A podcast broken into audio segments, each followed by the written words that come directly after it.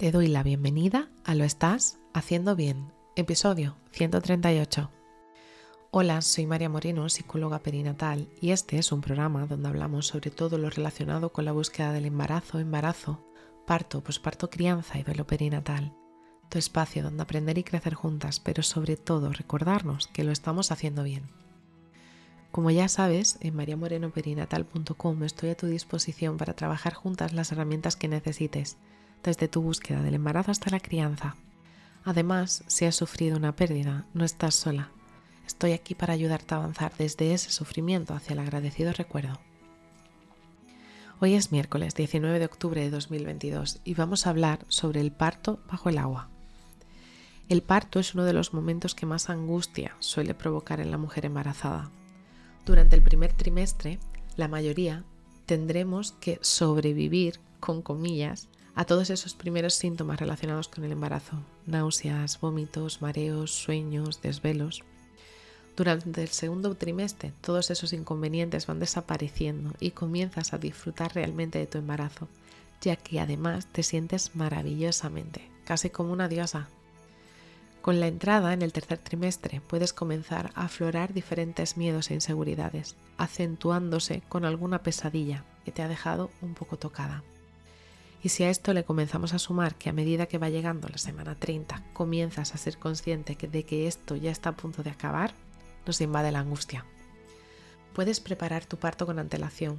Puede ayudarte a que a medida que se acerque la fecha estés más tranquila de lo que jamás pensante. En la preparación al parto mediante hipnoparto con la que puedo acompañarte a ti, a tu pareja o a la persona que elijas que viva contigo esta experiencia, hablamos sobre el parto con inmersión en agua y sobre cómo, siempre que el embarazo sea de bajo riesgo, es una buena opción a tener en cuenta cara a la planificación de tu parto. Como siempre, te recomiendo hablar con tu profesional de la salud. Pregunta todo aquello que te dé angustia hasta que te dé calma su respuesta.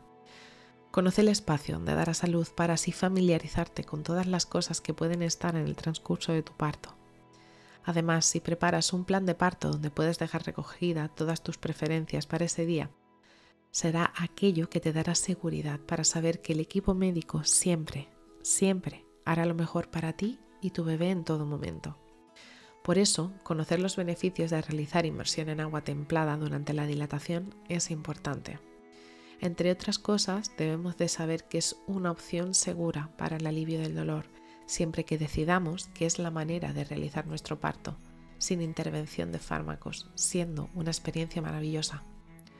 Los estudios arrojan que los partos en agua no están asociados a un aumento de los problemas que puedan sufrir las mamás o él o la bebé durante el parto. Es una técnica tradicional y que su uso se ha incrementado en muchísimos países. La prueba científica ha constatado que es un método muy eficaz para disminuir la intensidad o el dolor y acortar el tiempo de dilatación. Se puede afirmar que las gestaciones de bajo riesgo y que llegan a término, el desarrollo en la primera parte del parto estas inmersiones en agua es una técnica que disminuye las necesidades de analgesia farmacológica y la duración también del trabajo de parto. Estar segura y en control durante tu parto es tu derecho. La información es poder. Si está dentro de tus posibilidades realizar un parto donde pueda haber una bañera de partos, te invito a que te permitas experimentar esa experiencia. Así que si estás en ese momento en el que te planteas el uso de bañera de partos para tu parto, te abrazo fuerte, no estás sola.